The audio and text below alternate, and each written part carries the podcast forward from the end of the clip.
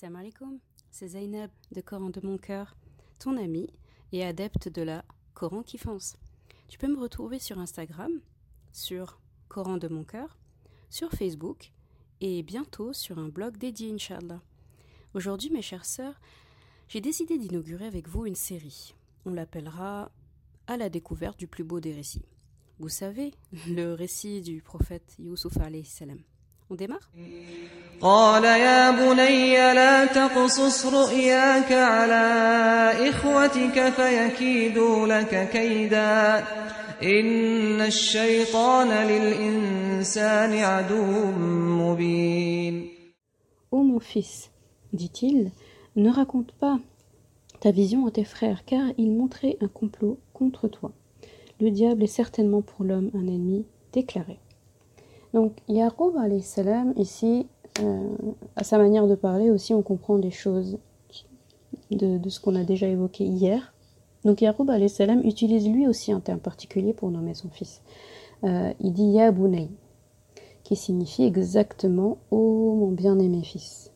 En miroir à justement la formule de Yusuf salam euh, qu'on a vu la veille où il disait Ya Abati. D'accord? Donc, Ya euh, c'est pas Yabni.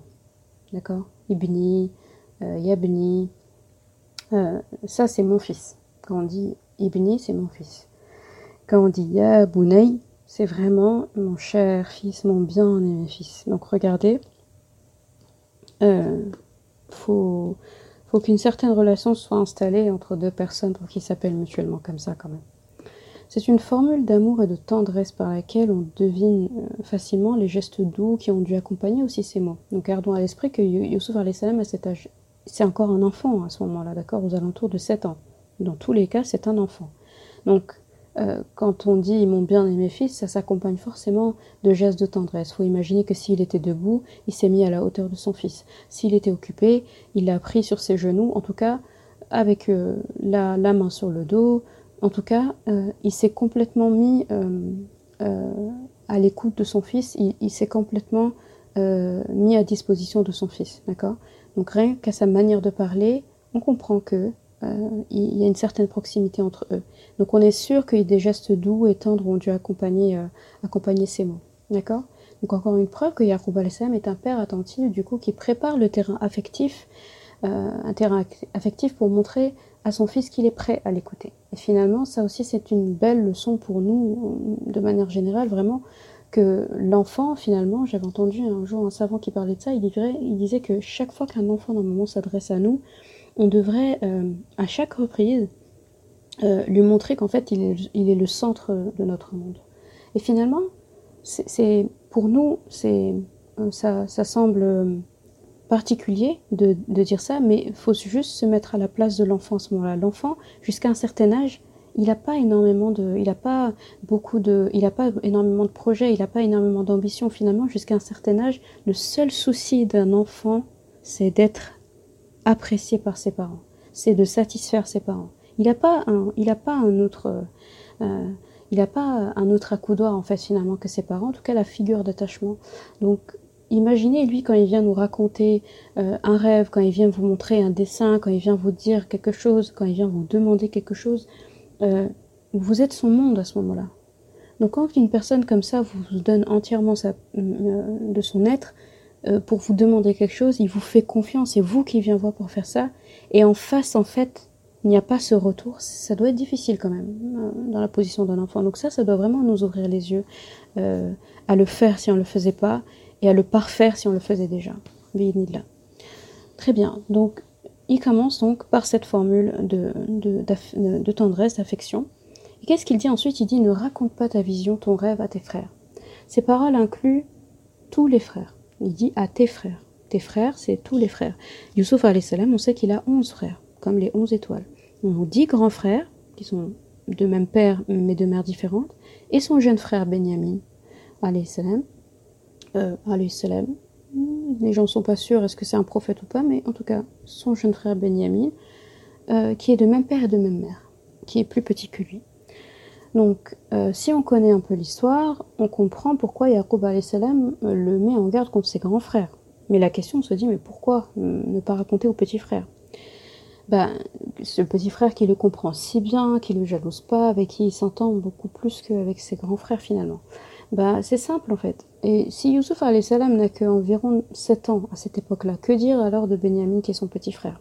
Et on sait qu'est-ce qu'ils font les petits enfants quand on leur confie quelque chose. Qu'est-ce qu'ils font quand on leur confie un secret? Ils finissent par divulguer le secret malgré eux, même s'ils le font indirectement. Ils le feront pas exprès. Enfin, on a tous vu un jour l'enfant, par exemple, je sais pas, ils ont préparé une surprise. Euh, je raconte l'histoire de ma fille, euh, une surprise euh, qu'ils euh, qu'ils ont, ont préparé à l'école pour les parents, ils sont pas censés nous le dire, et là ils te disent ah maman on a une surprise, euh, mais il faut pas qu'on te le dise, euh, c'est ça mais il faut pas que je te le dise, et finalement elle a tout divulgué, elle dit mais c'est une surprise, ils peuvent pas s'empêcher. Donc par exemple je sais pas, ça aurait pu être ils sont tous à table en train de manger, et le petit qui chantonne 11 étoiles, le soleil et la lune, et voilà, sans le vouloir, et ça pourrait mettre la puce aux oreilles des grands frères, donc vraiment quand il dit ne dis pas à tes frères, c'est-à-dire ne dis pas à tes grands frères parce que eux, ils sont dans une case à part, ils, risqueraient de, faire quelque chose contre toi. Et le petit, il risquerait de, de, mettre la puce à l'oreille des grands. Et là, du coup, ça aura le même effet. D'accord? Donc ensuite, il poursuit. Donc là, c'est surtout par rapport aux grands frères. Il dit car il montrait un complot contre toi. Euh, il commencerait dès lors euh, que, ce rêve, en tout cas, parviendrait à leurs oreilles à comploter. Mais Yaqub salam, il a utilisé un terme précis en arabe pour désigner le verbe comploter. Donc en arabe, on peut euh, traduire le verbe comploter de deux façons. On peut utiliser le verbe, le, mot, pardon, kaid, kaid, donc kef, ya, da, ou le verbe, le, pardon, j'arrête pas de dire verbe, ou le mot makr. Donc, mim, ka, ra, makr. Wa makaru wa makarallah. Kaid. Yakidu laka kaida. D'accord? En plus, il répète deux fois. Yakidu laka kaidan. C'est comme s'il disait il comploterait contre toi un complot. Donc en arabe, quand on insiste autant comme ça, euh, on emploie le même verbe pour le même, c'est-à-dire le verbe et le et le et l'action, c'est une forme d'insistance. C'est comme si on dit euh, marche la marche. C'est comme si on dit euh, bois la boisson. C'est comme si on dit euh, euh, le faiseur de fait. D'accord? Si on insiste comme ça entre le verbe et l'action, c'est qu'on veut, on veut mettre en exergue quelque chose. Donc là, il y a kiidu ou la kakaïda. Là, il est en train d'insister sur le danger du complot aussi. Donc, il faut bien donc forcément expliquer la nuance entre ces deux mots-là, makr et kaïd. Le premier, quand on dit makr, Makr, ça signifie un complot dont le but ultime est de blesser gravement quelqu'un. Un mauvais complot. C'est-à-dire que le mot makr, quand on l'entend, c'est forcément un mauvais complot. C'est un complot qui vise à faire du mal à quelqu'un. Le deuxième terme, kaïd, il peut se référer soit à un bon complot ou un mauvais complot. Ça existe un bon complot. Si euh, Halouma avec euh, Sœur Imen, avec Khadra se euh, réunissent pour faire une surprise à euh, Océane, voilà, c'est un bon complot. Elle complote, mais pour faire une belle surprise. D'accord? Alors qu'il peut aussi y avoir de mauvais complots. Donc les mauvais complots, plusieurs personnes se réunissent, ils complotent un plan pour blesser la personne. Donc dans le mot kaïd, il peut y avoir les deux. C'est-à-dire ça peut être l'un ou l'autre. Il faut savoir euh, le contexte pour pouvoir le désigner. Alors que quand on dit makr, c'est forcément un mauvais complot. Donc là, c'est beau parce que Yaqub salam, il a utilisé le deuxième terme. Il a utilisé le terme euh, celui qui peut signifier les dieux. Donc là, ça signifie que bien qu'il soit méfiant, euh, il n'est pas pour autant pessimiste au sujet de ses fils et il leur accorde le bénéfice du doute en, leur, en employant ce, ce, terme joker, on va dire. Donc là, ça renvoie à une belle leçon en islam aussi qui est le on appelle ça husn adhan, donc euh, le, bon soupçon. On dit qu'envers son frère Filla, sa sœur Filla, il faut toujours avoir le bon soupçon parce que euh, le Coran nous met en garde d'ailleurs par rapport à ça. Donc Allah dit vraiment éloignez-vous de, du fait de trop, euh, trop faire de, je me rappelle plus de terme, trop de conjectures, voilà, trop de conjectures. Parce que trop de conjectures, euh, ça, ça crée des problèmes. Parce que conjecture, se conjecture, se conjecture, on multiplie les choses dont on n'est pas sûr, à la fin ça fait des dégâts. Et la fitna, c'est plus grave que, que, que, que, de, que de tuer ou que de, que de semer, euh, d'être en guerre euh, quelque part. La fitna, c'est beaucoup plus grave. Donc en fait, c'est important en islam de toujours accorder le bon soupçon. Quand on entend parler de quelque chose, de quel, euh, à propos de quelqu'un, et qu'on n'en est pas sûr, on l'a juste entendu, jusqu'à preuve du contraire, on prend toujours l'option positive. C'est ça. Et s'il s'avère que ça se passe autrement, au moins on n'aura pas perdu la face, au moins on n'aura pas sali euh, l'honneur de quelqu'un qui pourrait se révéler être innocent derrière. Yaqub salam, il emploie ça avec ses fils. Et ça, c'est important. Euh, il commence par sa propre famille pour appliquer ce, terme-là. Et ça, c'est celui autre chose aussi, c'est que quand on fait un rêve, on commence par la famille. Nous, on a un dicton au Sénégal qui dit euh, si on dit de quelqu'un que c'est quelqu'un de bien, est-ce que c'est sa famille qui l'a dit? Parce que si tout le monde dehors dit que tu es quelqu'un de bien, mais ta famille te trouve exécrable, bah ça n'a pas de sens. Mais si tout le monde dehors dit ce qu'il a envie de dire, que ce soit bien ou mal, mais ta famille dit que tu es quelqu'un de bien, c'est que tu es quelqu'un de bien. Parce, qu'il parce que ta famille t'a vu sur toutes les formes et toutes les coutures. Il te voit dans quel état tu es le matin, il te voit quand tu es énervé, il te voit quand tu es content, il te voit quand tu rentres, il te voit quand tu manges, il te voit quand tu dors. Il t'a vu sur toutes les, possibles, toutes facettes possibles euh, de la cohabitation. Donc si malgré tout ça, ta famille dit que tu es quelqu'un de bien, c'est le, le meilleur, c'est la meilleure jauge. Eh ben c'est que tu es quelqu'un de bien. Donc Yaqub salam ici, il commence par sa famille. D'accord? Il commence par sa famille pour employer justement ce bon soupçon. D'accord?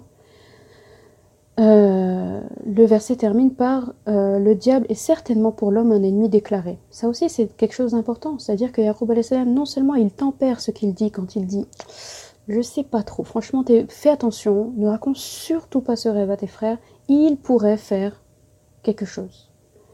Et malgré que, donc non seulement il nuance ce qu'il dit par rapport à ses fils, mais il nuance encore plus à la fin quand il dit que le diable est certainement pour euh, l'homme un ennemi déclaré. Il remet la faute sur Shaitan, le maudit, alayhi, car c'est lui finalement qui sème la discorde entre les hommes. Aslan, c'est Shaitan qui, est le, qui est le, c'est lui qui sème la graine. Après, c'est nous qui le suivons, qui le suivons pas, mais c'est lui qui sème la graine. C'est-à-dire l'homme l'homme n'est pas par essence un être de mal.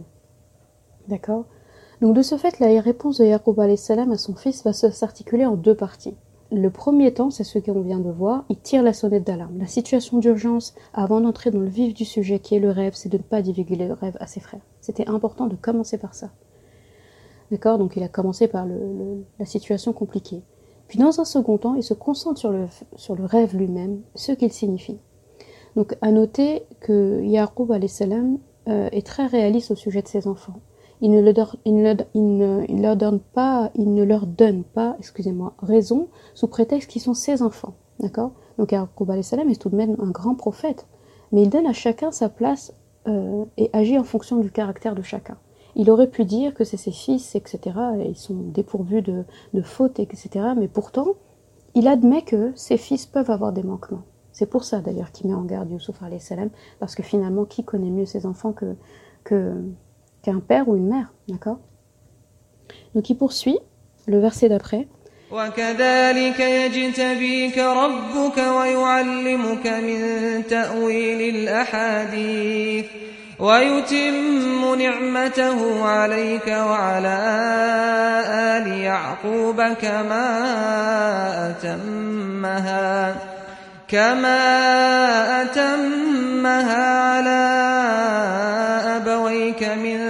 قبل إبراهيم وإسحاق إن ربك عليم حكيم Très beau verset. C'est le verset qui c'est le verset qui donne le ton à tout le reste en fait, à tout le reste de la sourate.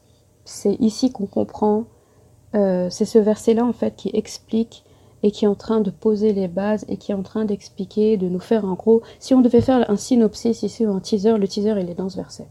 D'accord Il est dans ce verset. C'est dans ce teaser qu'on apprend qui est Youssouf, ce qu'il va devenir, etc. D'accord? Donc ainsi ton Seigneur t'a choisi et t'enseignera l'interprétation des rêves. Et il parfera son bienfait sur toi et sur la famille de Yaqub salam, tout comme euh, il l'a fait auparavant sur tes deux ancêtres, Ibrahim et Ishaq, car ton Seigneur est omniscient et sage. Verset 6. Donc Yaqub salam utilise le verbe yajtabika pour dire qu'Allah l'a choisi, d'accord? Ce qui signifie littéralement faire euh, un choix porté sur la qualification de quelqu'un, d'accord? Parce qu'en arabe, pour euh, désigner euh, le mot pour désigner le mot choisir, on a plusieurs verbes, d'accord? Vous pouvez dire ici ce qui est utilisé, c'est comment dire? C'est le verbe yajtabi. Yajtabi, ça veut dire yajtabika, ça veut dire faire un choix porté sur une qualification, sur une compétence de quelqu'un. On a aussi le verbe, euh, nous on peut dire irtara, irtaru, donc euh, on connaît ce verbe-là pour dire j'ai choisi, je choisis ça. Ça, c'est un choix porté sur euh, une bonté. je choisis ce parfum parce qu'il est bon.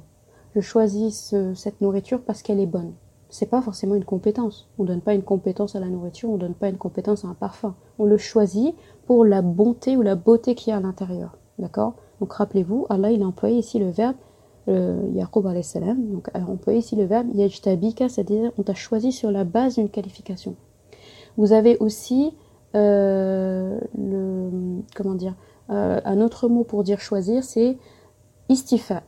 Et euh, istifa, quand on l'emploie, c'est pour dire un choix pur. C'est choisir, on va dire, dans sa généralité ou dans sa globalité, si je puis m'exprimer ainsi. Donc là, vous voyez, le choix des mots n'est pas, n'est pas euh, anodin.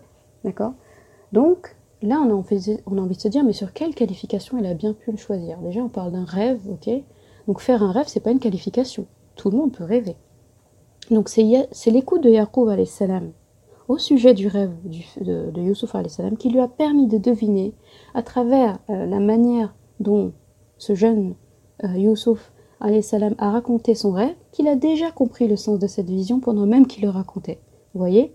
Donc du coup, là, la compétence de Youssouf salam est mise en lumière. Youssouf salam sait interpréter les rêves il n'a même pas encore, reçu, on va dire, l'enseignement divin par rapport à ça que il, maîtrise déjà. Il a déjà amorcé son travail.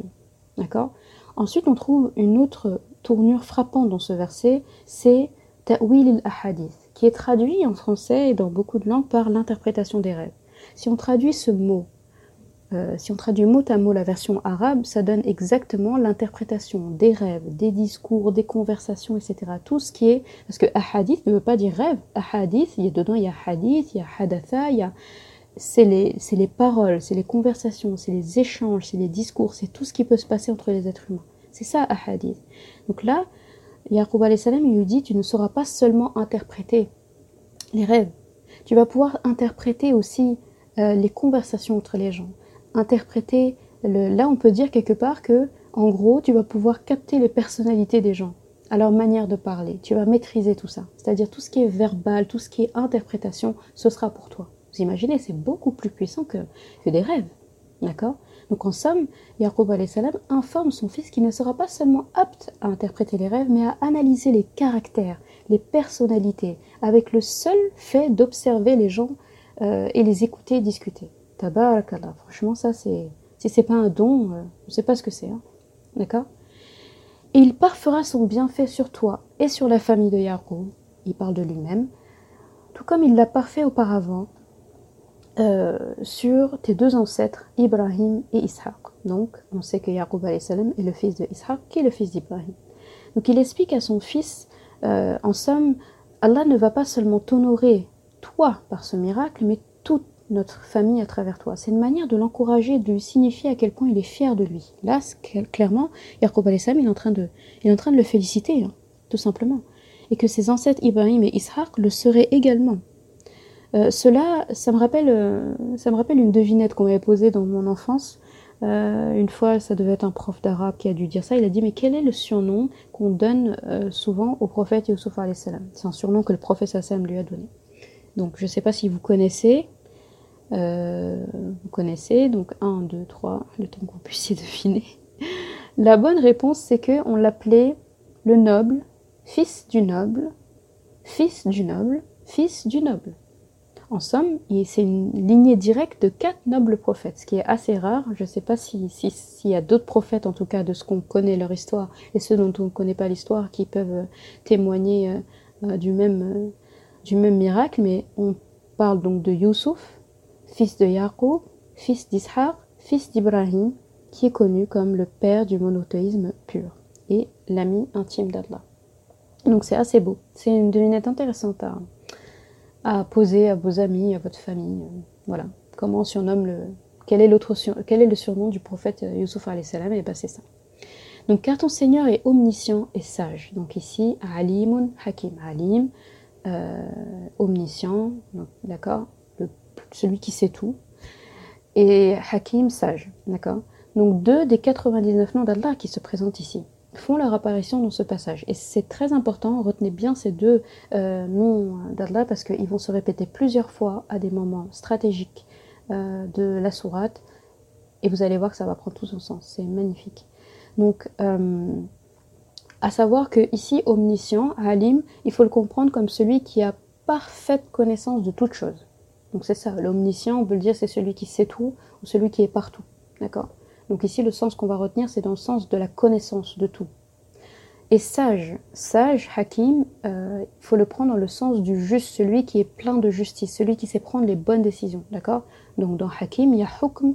Hukm, c'est la règle, c'est la, la loi. D'accord? Hakim, donc celui qui est euh, celui qui sait prendre les bonnes décisions, qui est plein de justice, qui sait juger. D'accord?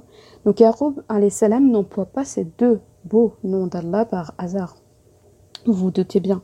En utilisant Ali, l'omniscient, le savant, il assume le fait que, au milieu de la fierté qu'il a et l'engouement euh, qu'il a concernant l'avenir prometteur de son fils, Yaqub n'a aucune connaissance des péripéties que son fils va pour sûr traverser. Donc c'est sûr qu'il va traverser des galères, des épreuves, des péripéties pour atteindre un avenir glorieux comme celui-ci, pour, pour être l'honneur ainsi euh, de, de, de sa lignée, il va forcément passer par des embûches. D'accord? Mais ce qu'il est en train de dire, c'est que Allah, lui, le sait. Et ça, c'est par... Euh, voilà, Allah, il le sait. Et là, c'est ça qui parle de Ali. D'accord? C'est-à-dire, Yaqub a conscience que un avenir glorieux l'attend que pour atteindre cet avenir glorieux, il va falloir passer par des étapes pas faciles. Lui, il n'en sait rien, mais il confie ça à son Seigneur qui sait tout. Bien. Avec le deuxième nom d'Allah, Hakim, qui est cité ici, le sage, le juste, il le rassure. Là, il rassure son fils en lui certifiant que son Seigneur est plein de justice. En résumé, Yaqub c'est comme s'il disait Je sais par ma science que tu vas traverser de rudes épreuves pour, arriver à cet avenir glorieux. Mais je te confie à un Seigneur juste qui saura se montrer équitable dans les moments critiques. Donc regardez juste sa manière de parler. C'est un enfant, faut pas oublier toujours que c'est un enfant à qui on parle. Ça pourrait être l'effrayer, Youssouf salam d'entendre tu vas galérer, ça va être difficile. Mais tu vas atteindre un, un avenir glorieux. C'est pas facile d'entendre ça. C'est un enfant. Donc là, tout de suite, il tempère en disant Mais tu sais, euh, t'inquiète pas, ton Seigneur, il est juste. Dans toutes tes péripéties, dans toutes tes étapes, tu le trouveras auprès de toi. Il faut le retenir que Allah n'est jamais aussi proche de quelqu'un que pendant l'épreuve. Et c'est pas étonnant parce que c'est lui qui lui a mis l'épreuve. Donc on se trouve, euh, machallah, face à un, très très beau discours. Vraiment un très beau discours. Euh, donc voilà le discours de Yaqub salam. Euh, précis, concis, vous voyez, deux versets. Il a commencé par 1. Mettre en garde contre la fratrie. 2. Le complimenter, le féliciter, l'encourager euh, pour son avenir glorieux. Et aussi le prévenir que ça va pas être facile, mais que au bout du compte, il sera jamais seul. D'accord? Donc là, c'est comme s'il était en train de, de comment dire, d'envoyer son fils quelque part euh, à la guerre, si je puis m'exprimer ainsi.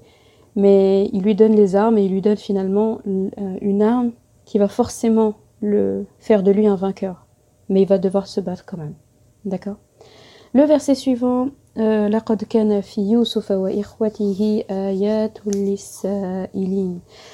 il y avait certes en Youssouf et ses frères des enseignements pour ceux qui s'interrogent. Il y en a tout autant à apprendre de Youssouf salam que de ses frères, pour les esprits qui, sont en quête de réponses et de science. Et ça, vous, doutez bien que c'est pour la prochaine fois, ce sera pour demain, Inch'Allah. Donc la prochaine fois, l'objectif change de direction et ce sera vers les frères de Youssouf salam. Allez, ben je vous laisse et euh, n'hésitez pas à réagir, à donner euh, votre, euh, votre ressenti, ce que vous en avez compris, ce qu'on peut en comprendre. Et voilà. À demain, Inch'Allah.